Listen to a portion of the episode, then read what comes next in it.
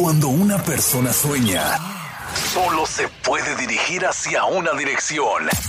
Pa'lante. Hay miles de historias, algunas de sacrificio, otras de riesgo, pero también de superación, y una de ellas podría ser la tuya. Inmigración, sueños, retos y triunfos. Bienvenidos al programa Pa'lante mi gente, de la firma de abogados Vázquez en Servi. Y claro que sí, para adelante es la única dirección a donde nos podemos enfocar y más cuando de eso dependen nuestros sueños y nuestras metas. Y para lograrla, sobre todo la meta de convertirte en residente permanente legal de este país, pues quién mejor que Vázquez y Servi. Nos acompaña la abogada Bárbara. Gracias, buenos días. Muy buenos días a todos. Sí, aquí entrando a nuestra programación de Palante, mi gente, como siempre, les recordamos que la información que reciben por este medio es de carácter general y no sustituye una consulta formal con un abogado que se especialice en la materia de inmigración. Para el tema de hoy, vamos a enfocarnos en lo que es la ampliación de la remoción expedita al interior del país. Sabemos que esto es muy importante, especialmente para las personas quienes se encuentran en el país en un estatus indocumentado. Deben de estar atentos a todos los los cambios que ha implementado esta administración. Y bueno, por orden ejecutiva firmada por Trump en el 2017 y conforme a una notificación publicada en julio del 2019 en el registro federal, la administración ampliará lo que es el alcance de la ley de remoción expedita. Después de la publicación en el registro federal, una demanda contra la administración fue impuesta ante el Tribunal del Distrito de Estados Unidos para el Distrito de Colombia y esa fue exitosa en conseguir un interdicto contra la expansión de esta ley. Pero desafortunadamente, en litigio posterior, el Tribunal de Apelaciones de Estados Unidos para el Distrito de Colombia levantó el interdicto y por ende le otorgó luz verde a la administración Trump para ampliar el uso de remoción expedita al interior del país.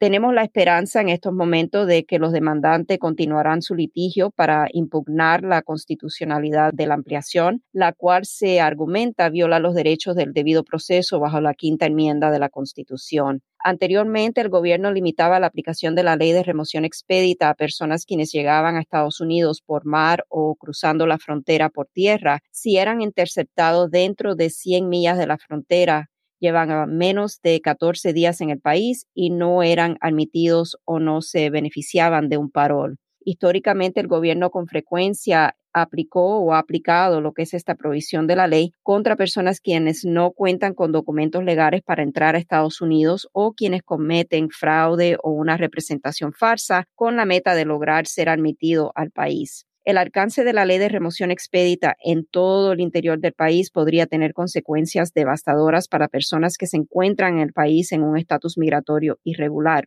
Bajo la ampliación, personas interceptadas dentro de Estados Unidos más de 100 millas de una frontera terrestre internacional, quien no pueda comprobar que ha estado continuamente presente en el país por dos años o más, podrá ser sujeto a una remoción expedita. Esta remoción expedita ocasiona un castigo de cinco años de inadmisibilidad, el cual podría ser más o aún podría ser perpetuo dependiendo en el historial migratorio y o penal de la persona. Con diferencia a los derechos constitucionales que tienen personas quienes transcurren por un proceso de remoción normal, los derechos constitucionales bajo la remoción expedita son severamente limitados. Personas sujetas a remoción expedita no tienen los siguientes derechos el derecho a contratar un abogado para la representación en su caso, derecho de audiencia ante el Tribunal de Inmigración y derecho de apelación ante la Junta de Apelaciones de Inmigración. También conforme a la discreción del oficial del Departamento de Seguridad Nacional, los cuales suelen ser los oficiales de la patrulla fronteriza u oficiales de inmigración y control de aduanas, personas sujetas a remoción expedita podrían ser puestas en libertad mientras procesan el caso también pueden ser otorgadas lo que es un regreso voluntario o pueden ser detenidas durante todo el proceso de remoción expedita. Las excepciones a la imposición de una remoción expedita son limitadas a aquellas personas quienes puedan comprobar tener un temor creíble de ser regresado a su país natal, en cual caso la persona podría ser puesta en libertad para seguir un trámite de asilo político o lo que es un reclamo bajo la Convención contra la Tortura, personas quienes reclamen ser ciudadano estadounidense o personas quienes reclamen ser residente permanente.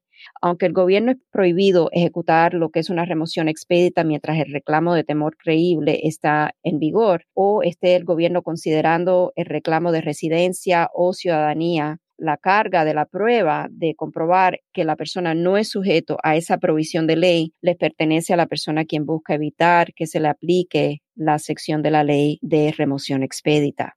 En un memorándum de la administración Trump con fecha del 24 de julio del 2019, el gobierno proporcionó la siguiente lista no exhaustiva de evidencias que podrían servir para comprobar la presencia física y continua de dos años o más estados de cuentas bancarios, contratos de arrendamiento, licencia, recibos, facturas, actas de nacimiento de hijos nacidos en Estados Unidos, récords de iglesia, escuela, trabajo o impuestos. Se le aconseja a toda persona quien pueda ser considerada dentro de la ampliación del alcance de la ley de remoción expedita que cargue copias no originales de documentos que puedan demostrar su presencia física continua en el país por un periodo de dos años o más y de sus vínculos en Estados Unidos.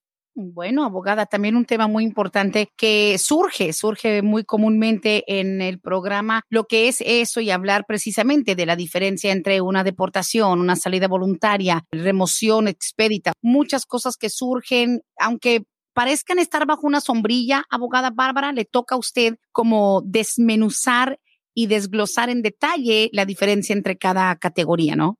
Claro, tiene mucho que ver una deportación que es básicamente algo formal que tiene que transcurrir por lo que es el debido proceso ante el Tribunal de Inmigración y muy diferente a una persona que pueda ser expuesta a lo que es una deportación o remoción expedita. Y usualmente cuando hemos visto las deportaciones expedita, históricamente es algo que sucede estando la persona tratando de entrar a Estados Unidos, ¿no? Donde la persona es interceptado tratando de cruzar a Estados Unidos o al poco a distancia después de haber cruzado.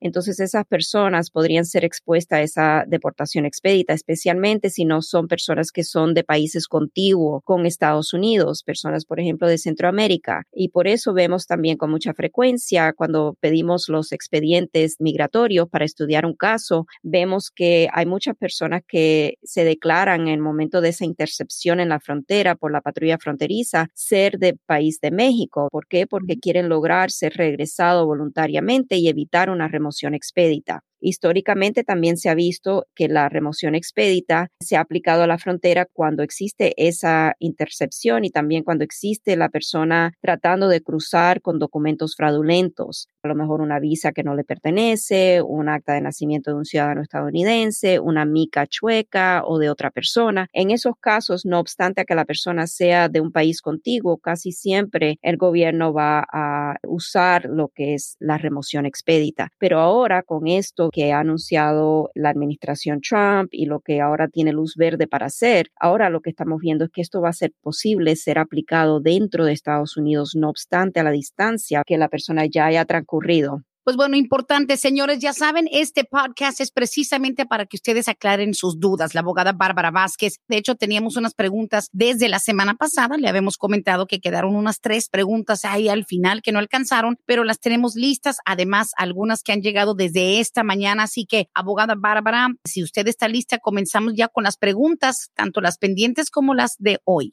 Sí, claro que sí, adelante. Gracias. La semana pasada nos llegó una pregunta ya al final del programa que tiene que ver con una pareja. Le voy a resumir porque es bastante larga la información, por eso tampoco alcanzaron porque tenía que leerlo bien. Esto se trata de una pareja donde él es ciudadano americano, latino pero ciudadano. La pareja de él, ella es hondureña, es indocumentada, llegó hace seis años aquí a los Estados Unidos sin ningún tipo de inspección, cruzó la frontera. Ellos tienen un hijo de tres años que nació aquí en el área de Atlanta, aquí en Georgia, pero la pregunta es, la mejor manera para que él como ciudadano, no están casados todavía, la pueda legalizar a ella. Están con la idea de tal vez lo de visa de fiance y por eso yo no me atreví a contestarles. Ella ya está indocumentada desde hace seis años, vino de Honduras, ya tiene un hijo que nació aquí en los Estados Unidos, pero quieren hacerlo de una manera eficiente, lo más rápido. Dice, yo he escuchado que si ella se regresa para Honduras, la pido como fiance como prometida, vaya, la visa de prometida. El problema es que obviamente hay unos factores que van a afectar mucho este proceso. ¿Qué le puede decir a esta pareja?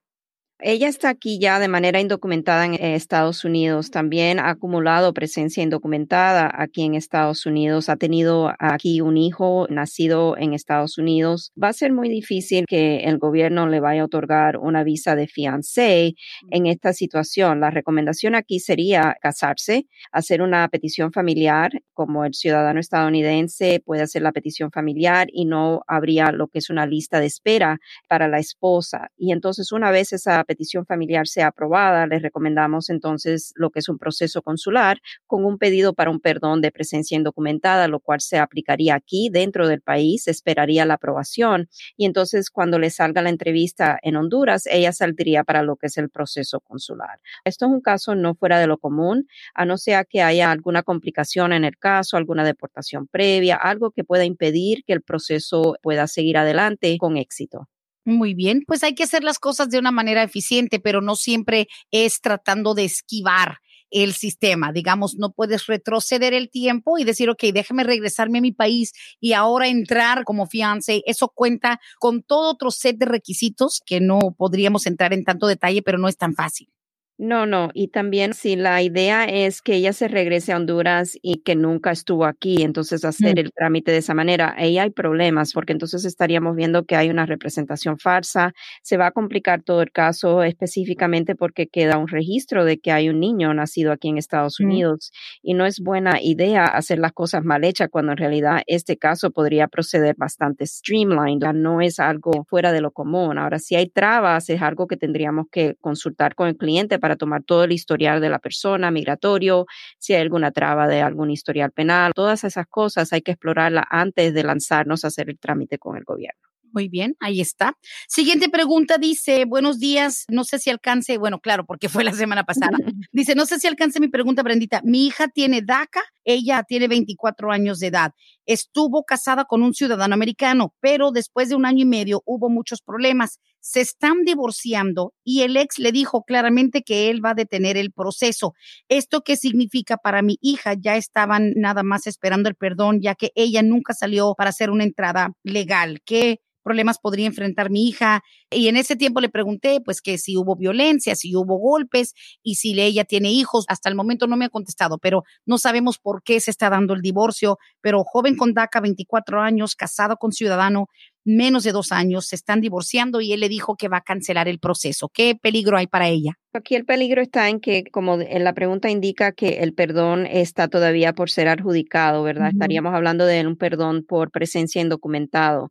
También para complicar la situación está el hecho de que para que ella pueda emigrar conforme a esta solicitud hecha por el esposo ciudadano estadounidense, él es el patrocinador y él tendría que cumplir con el deber de demostrar que la esposa no va a hacer una carga pública para los Estados Unidos. Se tiene que comprometer con el affidavit de manutención, las declaraciones de impuestos. Si él no quiere cooperar y no quiere introducir esa documentación, entonces ahí es donde va a estar la traba. Seguramente el caso no va a poder proceder. Sería cuestión de poder averiguar más a fondo si hay algo que podamos cambiar en el caso, si es que hubo violencia doméstica durante el matrimonio, entonces a lo mejor se puede hacer un trámite a través de la ley VAWA.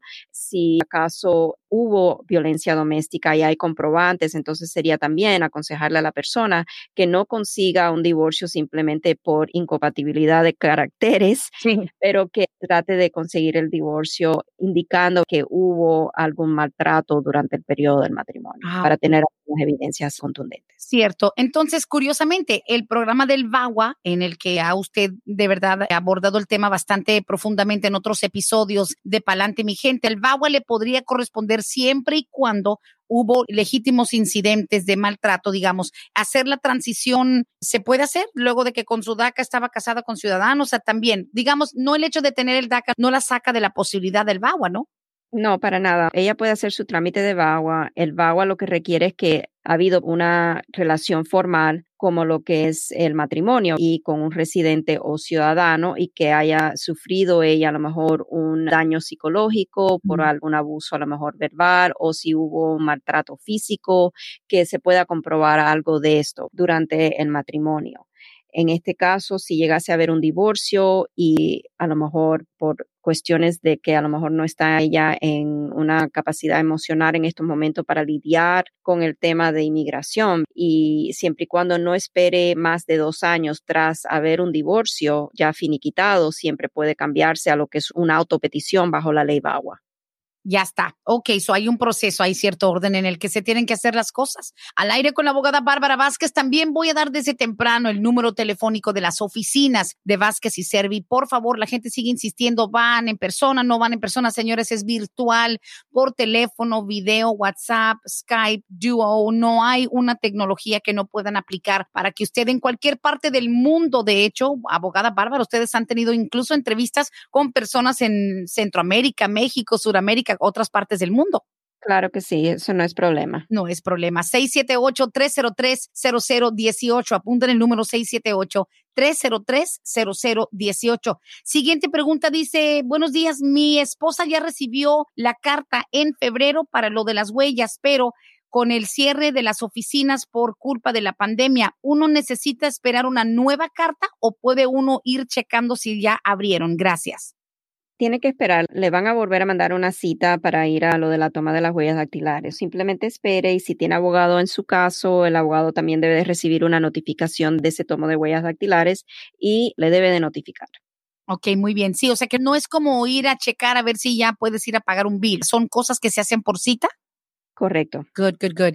Siguiente pregunta dice aquí, buenos días. Yo sé que mi perdón 601 ya nos lo aprobaron para mi esposo, pero ¿cómo sabemos si ya abrieron en Ciudad Juárez? Creo que siguen cerrados, dice ahí. Sí, en estos momentos básicamente no estamos recibiendo todavía ninguna notificación de los casos que tenemos con ya perdón aprobado. En este caso es lo que está indicando esta persona que su perdón de presencia indocumentada ha sido aprobado y que ahora está esperando a que Ciudad Juárez lo cite para la entrevista. Por el momento nosotros, por lo menos en nuestra UFE, no hemos recibido ningún citatorio para entrevistas en Ciudad Juárez todavía. Estamos en espera. Así es.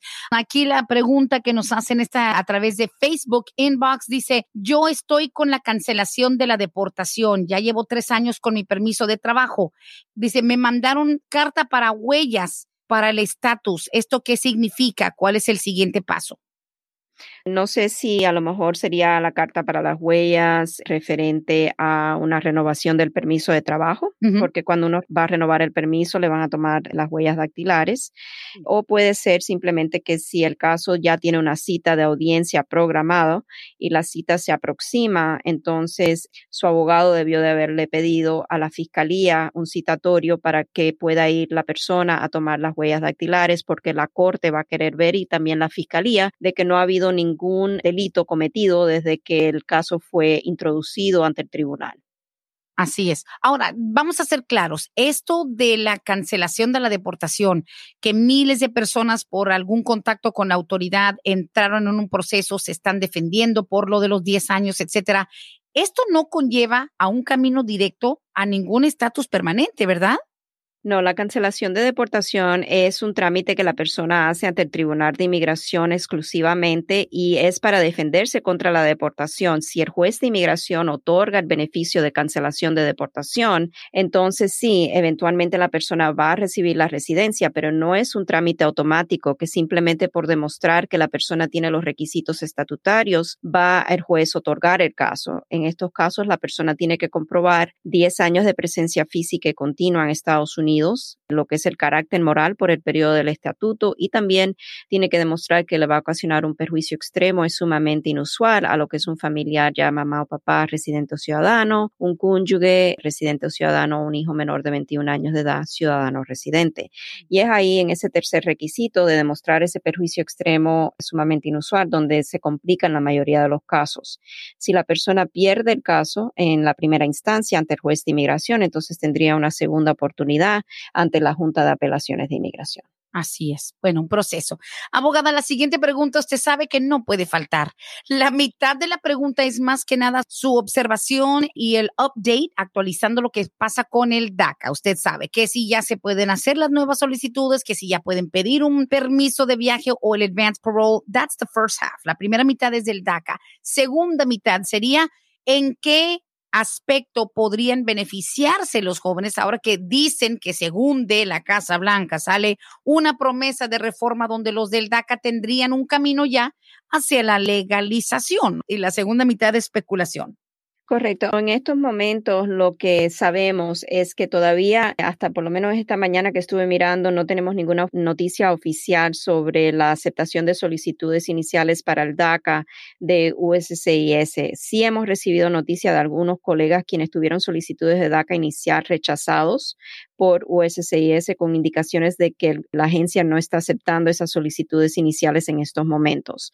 Parece que alguien ya ha intentado y ya ha recibido un rechazo de esa solicitud inicial. Oh, no tenemos noticia, pensamos que la Corte Suprema debe estar certificando lo que es su dictamen en el caso bajo la ley y que USCIS debe de cooperar y aceptar solicitudes iniciales, pero hasta la fecha no ha habido alguna noticia oficial. Estamos siempre con el dedo en el pulso referente a esa noticia y enseguida que tengamos algo le vamos a informar a través de nuestras redes sociales y también por este medio. Conforme a lo que anunció o dijo el presidente que va a hacer lo que es una reforma con una vía hacia la legalización y ciudadanía para los jóvenes soñadores, el presidente no tiene ese poder. El poder de legislar le pertenece exclusivamente a lo que es el Congreso. Para que haya una reforma migratoria, el Congreso tiene que estar involucrado y el Congreso tiene que aprobar lo que sería un proyecto de ley. Ahí yo creo que son promesas o simplemente, como diríamos, una estrategia política del presidente Trump para tratar de aplacar todo lo que está pasando en el país y tratar tal vez de quitar el enfoque a lo que está sucediendo con él en los polls que está perdiendo, ¿verdad? Exacto. Vamos a ver qué pasa con eso. A lo mejor lo que él decide es no tocar el DACA y dejar que proceda, no tratar de rescindirlo. Mm. Pero él no tiene el poder unilateral para legislar, para hacer una reforma migratoria, para otorgar lo que es residencia o ciudadanía muy bien, o sea que está muy limitado. Creo que fue un comentario bastante general donde, al igual que otras presidencias, se nos promete, pero creo que también no se hace responsable Vázquez y Servi este podcast por lo que sale de mi boca, pero me parece un intento bastante frustrante de tratar de prometer algo para asegurar unos cuantos miles de votos más, pensando que si se queda él en la Casa Blanca habrá algún camino a la legalización, pero realmente para mí es una mordida sin dientes. Exactamente. Ya, bueno, para que lo sepan. Pero en fin, hoy por hoy estamos todavía con renovaciones del DACA. Sí, lo de solicitar DACA nuevo y créame que incluso en redes sociales muchas otras oficinas de abogados dudosamente están diciéndole a la gente venga ya a mandar su solicitud del DACA. Sin embargo, veo que mucha invitación a que vengan abogada, pero muy poca información para refrescarnos los detalles de los requisitos. El principal es, yo lo mencioné temprano al promover este podcast, les dije, el DACA sigue teniendo los mismos requisitos, tenían que haber estado en el país antes o en el año 2007, ¿verdad? Correcto, el 15 de junio del 2007, continuamente desde esa fecha residir aquí en Estados Unidos hasta la fecha de la solicitud para el DACA. Eso es uno de los requisitos más esenciales que tiene que tomar en cuenta la persona. No es solamente tener el requisito 1, 2, 3 y 4, tiene que tenerlo todos, todos los requisitos tiene que cumplir para poder entonces ser elegible, aplicar al DACA inicial. Y lo que tenemos siempre que tomar en cuenta es que la persona debe estar consciente de que no hay ningún anuncio oficial todavía de USCIS para la aceptación de estas solicitudes iniciales. Si la persona decide arriesgarse y entregar esa solicitud inicial, entonces tiene que hacerlo con los ojos abiertos. Tiene que saber cuáles podrían ser las consecuencias, como en el caso de los colegas que hemos visto que los clientes se han lanzado, han hecho esa solicitud inicial, un simple rechazo. La solicitud fue devuelta con el money order y todo.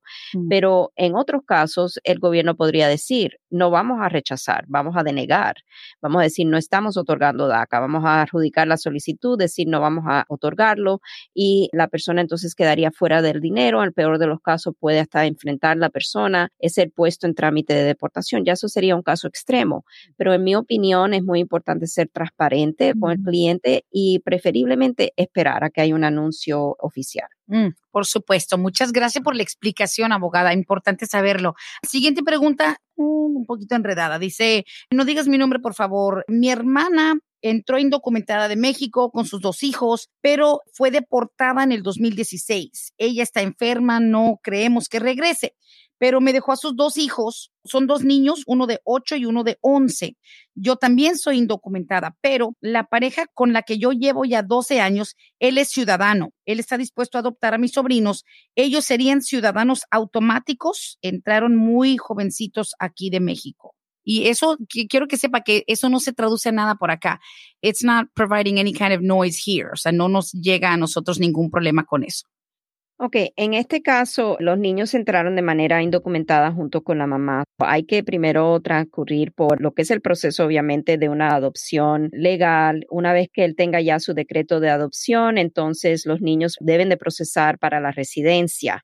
Los niños seguramente van a necesitar la salida del país para la embajada. No van a necesitar un perdón porque son menores de edad, no han acumulado lo que es presencia indocumentada en Estados Unidos, pero sí van a tener hacer ese proceso consular una vez que ellos entren como residente permanente, dado a que son menores de 18 años de edad en esa entrada y que el padre adoptivo es ciudadano, entonces por operación de ley, lo que es el Child Citizenship Act, ellos recibirían automáticamente, eh, se convertirían, vamos a decir, en ciudadanos estadounidenses oh, de esta manera. Lo importante saber aquí es que esa adopción, el decreto de adopción debe ya estar finiquitado todo antes que los niños cumplan los 16 años de edad. Nosotros no trabajamos casos de adopción para propósito de inmigración, pero sí tenemos a alguien que le podemos recomendar. Claro, pero importante, como siempre usted lo menciona de una manera muy responsable y prudente para ser completamente transparentes. Al ser adoptados por el novio de la tía, el derecho maternal se acaba, digamos, porque obvio la mamá está deportada desde hace cuatro años, está ya enferma en México, muy lamentable, pero para que lo sepan, en ningún momento, supongamos que la enfermedad, la mujer sobrevive, esos niños ya no podrán solicitar un estatus para su mamá en el futuro. Eso es importante saberlo. Eso es correcto. Ok. Y aparte de eso, también la duda que tiene la tía, dice, es que solo nada más quería como un reforzar la idea de que ellos pueden ser adoptados. Dice, aunque él no esté casado conmigo, ese hombre ciudadano aún sin estar casado legalmente con la tía de ellos. Y le pregunté por qué usted, estando 12 años con un ciudadano, no ha arreglado papeles. Dice, es que yo estoy casada en México. Entonces, ella no puede arreglar pero su pareja ya son 12 años, viven juntos, él es ciudadano, aunque no haya un matrimonio con la tía de ellos, ese hombre puede totalmente independiente de eso adoptar a estos dos niños. Primero le diría que eso está fuera de mi materia porque sería ya algo del Estado. ¿Cuáles son los requisitos para que una persona soltera pueda adoptar a un niño? Eso ya estaría fuera de mi materia. Yo le diría que por lo que hemos visto, lo que hemos leído, yo creo que sí es posible o factible, pero todos los casos son necesariamente, necesitan de una evaluación de un abogado que tramite, ¿verdad? Que sepa de esa parte o de esa materia de la ley para que le puedan ayudar por favor, no asuman lo que no sabemos. Siguiente pregunta dice, feliz día. Mi pregunta es, mi residencia es condicional, la de dos años. Va a expirar en noviembre de este año. ¿Qué debo hacer para poder renovar? ¿Hay atrasos con esto o tengo que hacerlo de una manera distinta? Gracias. En este caso es importante 90 días antes de la fecha de vencimiento de la residencia condicional se debe de introducir una solicitud para remover esa condición. Si sigue casada la persona con el cónyuge por medio de quien logró esta residencia condicional, entonces es importante tener evidencias actualizadas de la continuidad de la validez del matrimonio. Aquí estaríamos hablando de si, por ejemplo, han hecho declaraciones de impuestos durante el transcurso de estos dos años previos. Como casados, esa sería una buena prueba. Si han tenido hijos, las actas de nacimiento de los hijos, contratos de arrendamiento, si es que a lo mejor arriendan una casa o un apartamento donde estén ambos nombres juntos, cualquier bill que le lleve a la casa con ambos nombres, estados de cuentas bancarios. O sea, aquí la, la carga de la prueba evidenciar le pertenece a la persona y al matrimonio que quiere remover esa condición de residencia para que le otorguen entonces la residencia de 10 años pero sí es buena idea, si tiene abogado en el caso, definitivamente hablar con su abogado para ir preparando esas evidencias para cuando ya esté dentro de esos 90 días antes de la fecha de que caduca esa residencia condicional, poder hacer su entrega de esa solicitud. Excelente, muy bien. Seguimos aquí, dice, yo acabo de recibir mi residencia por parte de mi papá en febrero de este año. Estoy casada con un indocumentado de Guatemala. ¿Ya puedo hacer la petición por él y qué voy a necesitar? Okay, siempre y cuando la persona que se hizo residente esté aquí ya en Estados Unidos y haya ya valida la residencia. Esto es un punto muy importante porque personas a veces que reciben la residencia a través de la embajada americana en su país natal por un padre residente, si se casan antes de salir de ese país y darle validez a la residencia con la entrada que tienen que efectuar aquí para que le validen la residencia, van a enfrentar el problema de que la residencia va a ser revocada posiblemente porque se han casado antes de validar su residencia y sabemos que un hijo casado de padre residente no puede recibir la residencia estando casado. Ese punto es muy, muy importante. Asumiendo que esta persona está ya aquí, ya validó su residencia, ya es residente, no hay ningún tiempo de espera para poder hacer el trámite para su cónyuge. Ah, bueno, sí, e, ese detalle es muy importante, no lo había pensado de esa manera. Bien, bien, continuamos aquí, dice, este viene también a través del Facebook. Dice aquí, Brendita, pregúntale por favor a la abogada de cuánto es el costo de la residencia. No sé en qué concepto, si renovación o solicitar la nueva, pero nomás dice así, ¿cuánto es el costo de la residencia? La pregunta es demasiado amplia y si está preguntando del proceso para hacerse residente, hasta más amplia todavía la pregunta. Nosotros necesitamos hacer una evaluación completa del caso. Todos los casos para la residencia no son iguales. Hay factores en un caso que pueden a lo mejor complicar un caso hacia la residencia y eso puede hacer que se incremente lo que es el tiempo de trabajo del abogado y también del equipo del abogado, por el cual entonces va a haber un costo diferente a un caso que a lo mejor sea un, caso sencillo hacia la residencia. Es demasiado amplia la pregunta. Sí, es verdad. Tenemos que saber un poquito más, amigo. Aquí dice, buenos días, ¿es verdad que cuando ya estás aprobado de la visa U, te sellan ya tu pasaporte, eso te permite viajar? Hmm. Si la persona está en el extranjero, ¿ok? Y le han dado una visa U, como dice esta pregunta, entonces ya la persona tiene la visa para poder inmigrar a Estados Unidos con esa visa U. Si la persona se encuentra aquí en Estados Unidos y le han aprobado lo que es el estatus U, eso es diferente. Oh. La persona tiene que estar aquí dentro de Estados Unidos con estatus U por un promedio de tres años antes de ser elegible a lo que sería un ajuste de estatus para la residencia y entonces al ser residente puede viajar.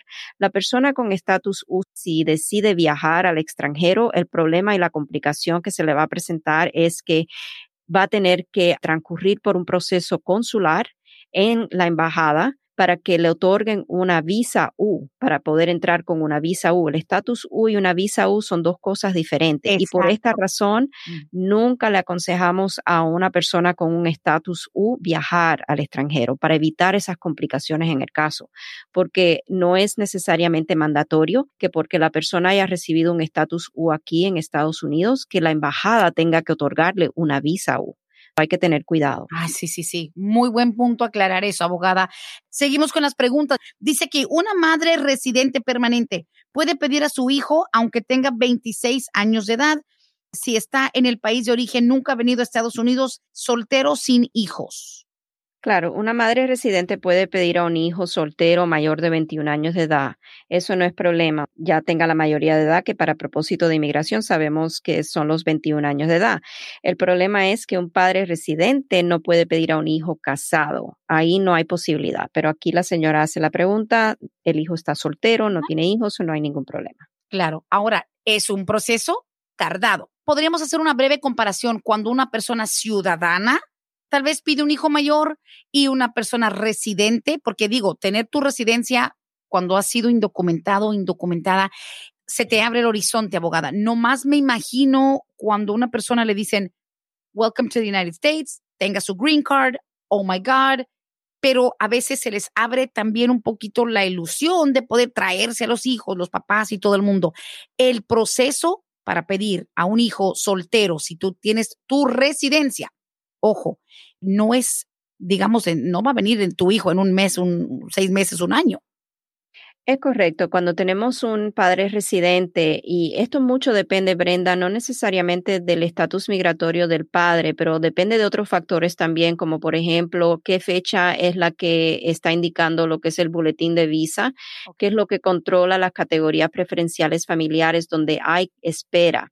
En estos casos, eso es uno de los factores mayores. El otro es la edad del hijo que va a inmigrar a Estados Unidos, si es mayor de edad o menor de edad. Esa es otra categoría preferencial y también obviamente si el hijo es hijo de ciudadano y es mayor de 21 años de edad, casado o soltero, son los factores que más controlan. Pero por ejemplo, para el caso de la señora, ella es residente, mamá quiere pedir a su hijo soltero mayor de 21 años de edad. Si estamos hablando del país de México, en estos momentos estamos viendo que para ese caso la persona estaría esperando bastante tiempo porque van en la fecha del 8 de marzo de 1999. Estamos viendo que son más de 20 años de espera para que ese hijo de 26 años soltero pueda inmigrar a Estados Unidos a través de esa solicitud de la madre residente. Durante todo ese tiempo, si la madre continúa siendo residente, el hijo no se puede casar porque al casarse pierde el beneficio de esa petición. Ahora, si la madre se hace ciudadana, entonces él va a cambiar automáticamente de categoría preferencial. Y asumiendo que no se case, la madre se hace ciudadana, no se casa, entonces estaría en la categoría F1 y van más atrasado aún. Por eso le digo que el boletín de visa controla mucho, porque la lógica sería, bueno, un padre residente debe tardarse más esa petición que un padre ciudadano, pero la lógica a veces no, no, aplica. Exacto. Y para darle una idea, para el caso de un padre ciudadano pidiendo a un hijo soltero mayor de 21 años de edad, van en la fecha del 8 de diciembre de 1997. Van dos años más atrasado que si fuera un padre residente quien lo pide. Y así sucesivamente hay que siempre estar mirando en qué categoría va a estar la persona, dependiendo de quién sea el patrocinador, la edad, los factores de matrimonio, no matrimonio, todo eso tiene mucho que ver con el tiempo de espera que va a tener la persona. Excelente, qué buena aclaración. Dice aquí, buenos días, yo mandé todo mi documentación para remover condiciones de mi tarjeta de Green Card hace más de un año y medio. ¿Esto es normal que se tarden? Quisiera saber si ya me debo alarmar. No, es totalmente normal. Desafortunadamente, no se debe de alarmar si hace más de un año y medio. Vamos a ver, si fue aquí en Atlanta, tengo que asumir que fue en Georgia, no sea que me puedan indicar que fue en otro lugar. No, si la persona escucha aquí en Georgia ya puede demorarse hasta, vamos a decir, 27, 28 meses el oh, gobierno en poder adjudicar este tipo de solicitud.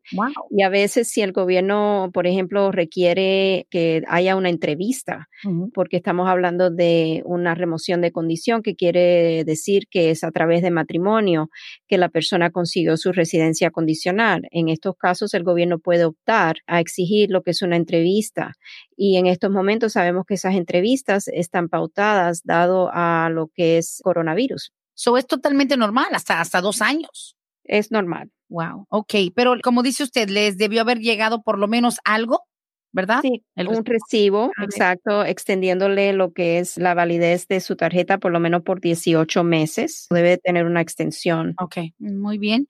Esta pregunta tiene información que realmente no, no, no es muy completa, pero dice, buenos días, yo pierdo mi estatus si se expira mi I-751 porque no están sellando pasaportes, Brendita, que la abogada me ayude. No, no va a perder el estatus siempre y cuando haya entregado su solicitud de I-751 y esté pendiente con el gobierno, la persona sigue teniendo un estatus migratorio legal que sería la residencia condicional. Ah, la I-751 es para remover la residencia condicional, esos dos años, ¿verdad? Y que le den la permanente. Es más, una persona es residente hasta que un juez de inmigración dictamine lo contrario. Oh, Eso no es algo que el gobierno simplemente porque se le ha vencido el plazo que le dieron cuando entregó la solicitud, que el gobierno le va a quitar la residencia. No, pero si va a viajar o quiere viajar o algo por el estilo, entonces sí es necesario que se comunique con su abogado para tratar de programar. En estos tiempos es bien difícil una cita en persona para que le sellen o le den alguna constancia en su pasaporte de que tiene esta solicitud pendiente y que le extiendan el tiempo. Así es. Pues bueno, seguimos. Dice aquí, Brendita, yo tengo DACA y tengo mi hija de cuatro años. Ella tiene Down syndrome, síndrome de Down. ¿Habrá manera de que yo arregle algo permanente por medio de ella? No tengo apoyo de su papá. Gracias simplemente por el hecho de tener un niño desafortunadamente discapacitado o un niño enfermo, esto no le va a dar directamente una venida a la residencia a la persona o a la legalización. En tiempos anteriores se hacían casos de acción de ferida humanitaria, no es decir que no se puedan hacer hoy en día, pero una acción de ferida humanitaria en realidad no le va a dar un beneficio permanente a la persona, simplemente sería como deferir una deportación si la persona ha tenido una deportación previa o deferir que lo pongan en trámite de deportación por encontrarse de manera indocumentada, lo cual ella ya se beneficia de una acción de ferida bajo el programa de DACA. No tiene sentido pedir lo que es una acción de ferida humanitaria cuando el beneficio va a ser igual, no va a ser algo permanente. Ahora, si por alguna razón ella cae en manos de inmigración, vamos a decir, o el gobierno decide rescindir el DACA y deja desamparado a los jóvenes soñadores y ella entonces es puesta en trámite de deportación, si tiene los requisitos necesarios, entonces podría defenderse contra esa deportación demostrando a través de la cancelación de deportación que su hija de cuatro años, ¿verdad?, tiene síndrome de Down y que depende de ella exclusivamente, que es madre soltera, que existen esos perjuicios extremos, es sumamente inusual en el caso donde el gobierno debe de considerar otorgarle la cancelación de deportación, lo cual otorgado conllevaría a la residencia permanente. Mm, tiene sentido. Buena pregunta y ojalá que pronto algo pueda cambiar en su situación. Ahora sí dice, no digas mi nombre. Es difícil demostrar el sufrimiento extremo de mi mamá residente. Por ejemplo, ella no vive conmigo, su esposo es ciudadano, pero mi hijo está por cumplir los 21 y si cambiaría algo si mi mamá se hace ciudadana, obviamente está hablando de ese qualifying relative. Su mamá es residente, esta madre es indocumentada, el hijo va a cumplir 21, podría usar a su mamá como el qualifying relative, pero ¿cómo se demuestra el sufrimiento extremo si la mamá no vive con ella y e, ella, la mamá tiene un esposo que es ciudadano? No es que ¿cómo le vamos a decir? No es imposible. Lo hacemos en muchos casos, porque en muchos casos el qualifying relative es el padre, residente o ciudadano. En realidad, aunque no viva con ellos, si hay algún lazo familiar fuerte entre el hijo y la madre. Se puede demostrar que a lo mejor ellos se ven con frecuencia, se visitan con frecuencia, que hay esos lazos familiares que unen a la familia. A lo mejor ella es lo que es, no sé cómo se dice, matriarch. Matriarca. de la familia, que es lo que une en realidad a la familia. Y si el hijo a lo mejor ayuda a la madre en algo. A lo mejor no es un factor económico, pero a lo mejor está ahí para darle un aporte emocional. Eso ayudaría también a exponer esos factores en el caso. Sí es más difícil. Transparentemente le digo, sí es más difícil cuando se trata de un hijo ya mayor queriendo demostrar perjuicio extremo a un padre. Esos casos son más difíciles de comprobar, pero no son imposibles y tenemos éxito con frecuencia en esos casos. Claro. ¿Y si la mamá se hace ciudadana, cambia en algo?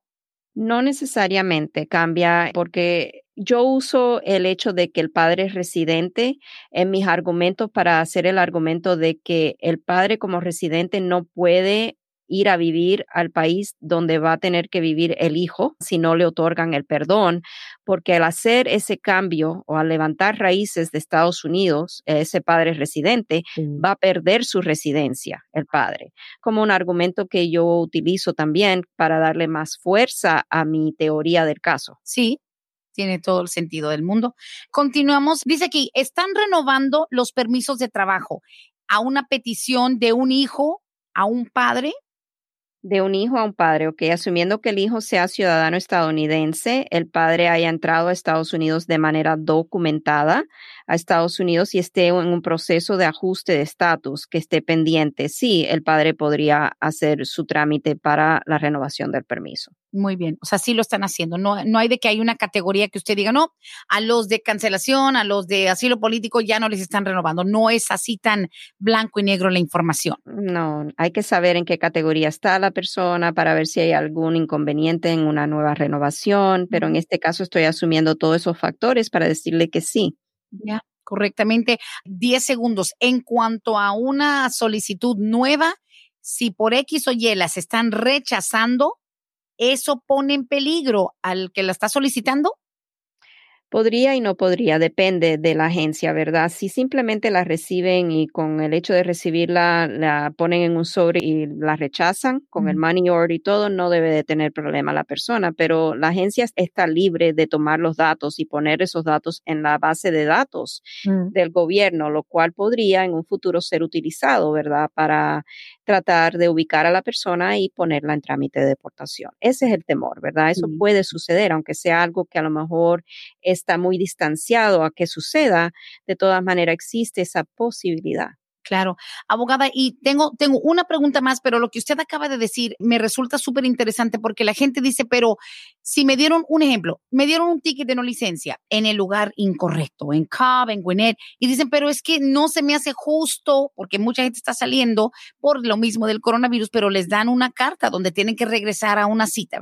Y nosotros en otro programa, bueno, usted, la experta, en otro programa habló de la diferencia entre una cita con un agente y una audiencia ante un juez, que es muy diferente y otro día tal vez entra un poco más de detalle, pero no quiero que la gente piense, pero es que se me hace tan injusto que me están deportando por un ticket de no licencia. Y yo, abogada, y usted puede corregirme si estoy mal, lo que le digo a la gente es que, mira, no te están deportando por manejar sin licencia, te están deportando porque eres indocumentado y da la casualidad, la mala suerte que tuviste contacto con un agente de inmigración. Tienen todo el derecho de intentar deportarte, de que lo logren va a depender, por ejemplo, del trabajo que hagan ustedes, abogados Vázquez y Servi, al defender a una persona que ya tiene años aquí, pero en sí no te están deportando por la infracción, te están deportando por el contacto que te provocó con las agencias de inmigración, ¿sí o no? Exacto, los condados no tienen ninguna autorización para deportar a nadie, eso le pertenece al gobierno federal y ahí entonces intervienen los oficiales de ICE, especialmente en los condados que tienen la cooperación con ICE, que tienen esa ley 287G, pero exactamente, o sea, el gobierno no va a deportar a alguien porque manejó sin licencia, es el contacto con ese condado y después el condado llamará a ICE y hay que investigar el estatus migratorio de la persona. Entonces, eso es lo que hace que la persona sea puesta en trámite de deportación. Exacto. El simple hecho de no contar con un estatus, ahora de que se pueda defender, va a depender de los factores que ya hemos hablado, los años, los hijos, el récord criminal, etcétera, y el profesionalismo de una firma como Vázquez y Servi. Abogada, última pregunta que podría incluso dar para todo otro programa, pero alguien me dijo, Brendita, antes de que se acabe el programa, dice, me interesó mucho lo que hablaron de que una persona que está esperando cancelación de deportación puede llegar a tener su estatus permanente y cómo, cómo se logra. Sí, yo creo que we opened a can of worms, ahí abrimos un poquito la caja de Pandora, porque sí, de los que están esperando, abogada, una decisión o digamos, tienen su permiso de trabajo desde hace unos años por la cancelación de la deportación, ¿qué conlleva o qué necesita para llegar a tener ya su residencia permanente brevemente? Tiene que tener una audiencia de los méritos de esa solicitud, donde la persona va a presentar ante el juez de inmigración y ante el fiscal de inmigración su caso, donde va a tener que demostrar que cumple con cada requisito estatutario y que se merece en la discreción del juez de inmigración que le otorguen el beneficio de cancelación de deportación. Es todo un trámite y a veces eso demora años en que esa audiencia llegue y es obviamente parte de, del proceso de rogar. You're basically begging. Tienes que básicamente rogarles a que, mira, ya tengo todos estos años con mi estatus temporal, digamos, con tu permiso de trabajo, pero ya a la hora de la hora, o sea, no, no estás esperando un estatus abogada y que te llegue una green card. Ya, te la ganaste. Here's your green card. No, hay que seguir luchando por ella y de hecho tener una audiencia formal. Exacto, no es solamente el tiempo que la persona lleve aquí en Estados Unidos, con permiso o sin permiso, es demostrar que le va a ocasionar, y ese tercer requisito estatutario, que es demostrar que le va a ocasionar un perjuicio extremo, es sumamente inusual a ese familiar, ¿verdad? Ese nexus familiar, es el requisito más difícil de comprobar. ¿Por qué? Porque la prueba es muy, muy elevada, el nivel de prueba es muy elevado, y es en ese requisito donde la mayoría de los casos se pierden. Ahora también los factores, si la persona tiene un historial penal en el país. Eso tiene mucho que ver, no solamente en lo que es la discreción del juez, pero a lo mejor el caso ni procede a los méritos porque el juez determina que por tener esos delitos penales la persona no califica para el beneficio migratorio. Muchos factores, nada te cae cae del cielo, hay que esperar, hay que luchar y hay que incluso contar con gente profesional y honesta como Vázquez y Servi. Abogada Bárbara Vázquez, como siempre, un programa fenomenal. Muchísimas gracias. Muchísimas gracias. Gracias a usted, abogada Bárbara Vázquez. Hasta aquí hemos llegado hoy, pero siempre vamos pa'lante, mi gente, con Vázquez en Servi. Hasta la próxima.